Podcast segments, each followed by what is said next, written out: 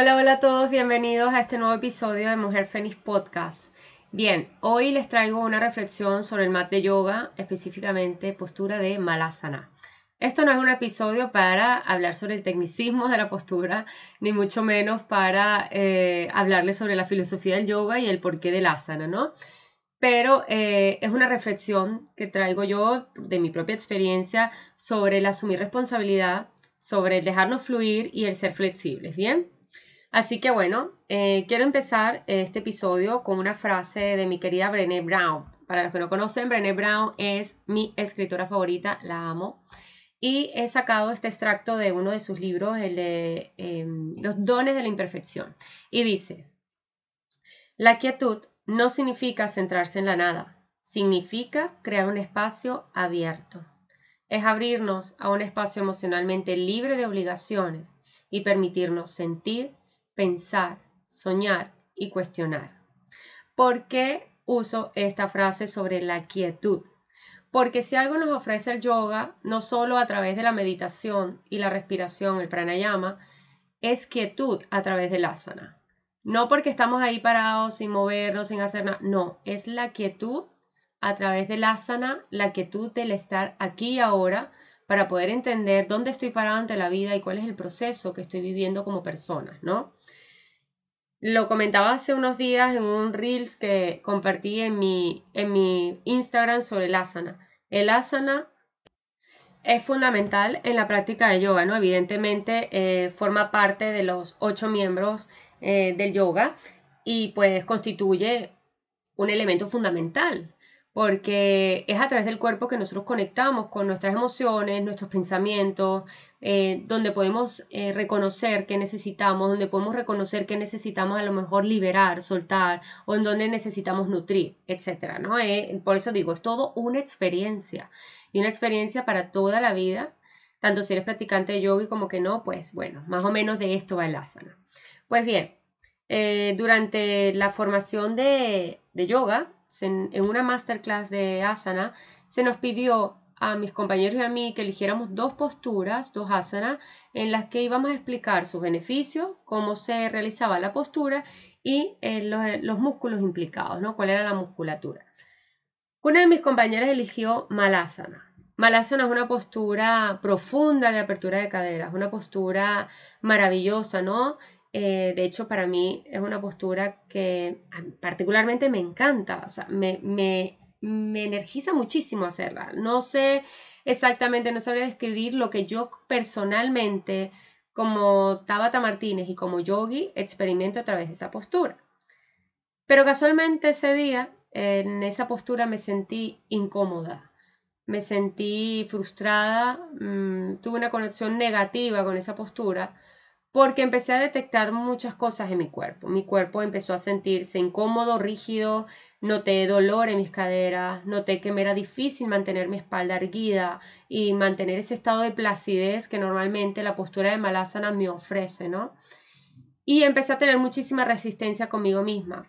Entre ellas empecé a cuestionarme por qué, me empecé a, echarme muchísima culpa de cómo era posible yo, una persona que siempre había sido flexible, eh, que siempre se había sentido plácida y cómoda esta postura, cómo era posible que ahora no pudiera mantener el equilibrio, no pudiera enraizar bien sus pies al suelo, no pudiera abrir con esa apertura maravillosa las caderas en el dar y el recibir a través de ese segundo chakra.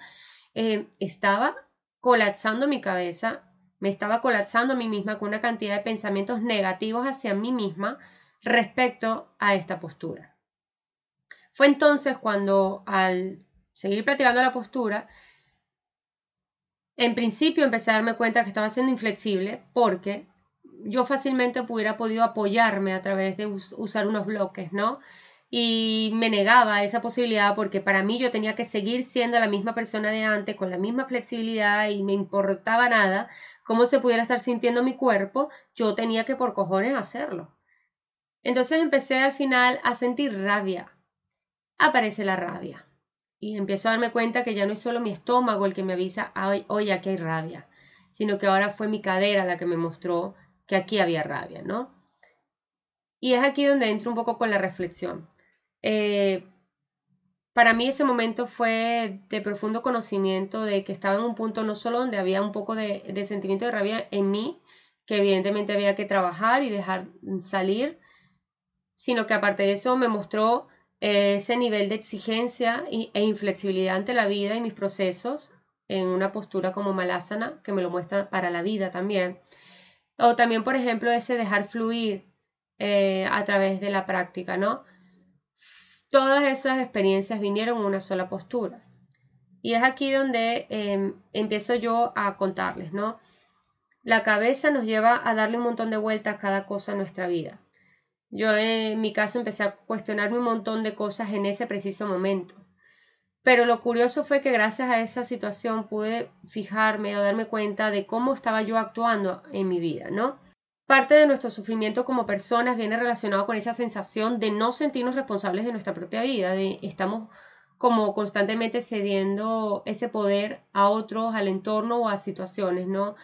Eh, cuando llevamos el foco hacia afuera, cuando pensamos que las cosas nos pasan, cuando culpamos a otros y nos sentimos víctimas, nos olvidamos de tomar el mando de nuestra propia existencia. Y por lo tanto, pues eh, nos quedamos ahí sin buscar alternativas, sin intentar dar un paso más, hundiéndonos en la amargura porque esperamos que ocurra algún milagro o que el universo resuelva nuestros conflictos existenciales y nadie va a resolver los conflictos existenciales que tú tienes en tu cabeza por ti. Tenemos que aprender a asumir, necesitamos aprender a asumir responsabilidad sobre lo que ocurre en nuestra vida, sobre lo que nos estamos diciendo mentalmente. Necesitamos también ser flexibles y amables con nosotros mismos sobre lo que estamos pensando acerca de nosotros mismos. Y necesitamos también dejar fluir. Si no puedo hacer la, postura profunda de malásana, pues me ayudo con unos bloques. Me dejo fluir también a, disfrutar la postura, pero con una pequeña ayudadita que no está de más, ¿no? Y la realidad es que esto también me lleva a reflexionar, es que ni Dios ni el universo van a resolver nada por nosotros si no nos estamos dando nosotros lo que necesitamos. O si nosotros nos estamos dando pequeños baby steps, pequeños pasos hacia adelante para poder adentrarnos en esa experiencia en la que queremos sentirnos más conectados con nosotros mismos. Malásana nos enseña que todavía hay un trabajo profundo sobre ser más flexibles con nuestro proceso, sobre dejarnos fundir en la vida misma y abandonar la autoexigencia.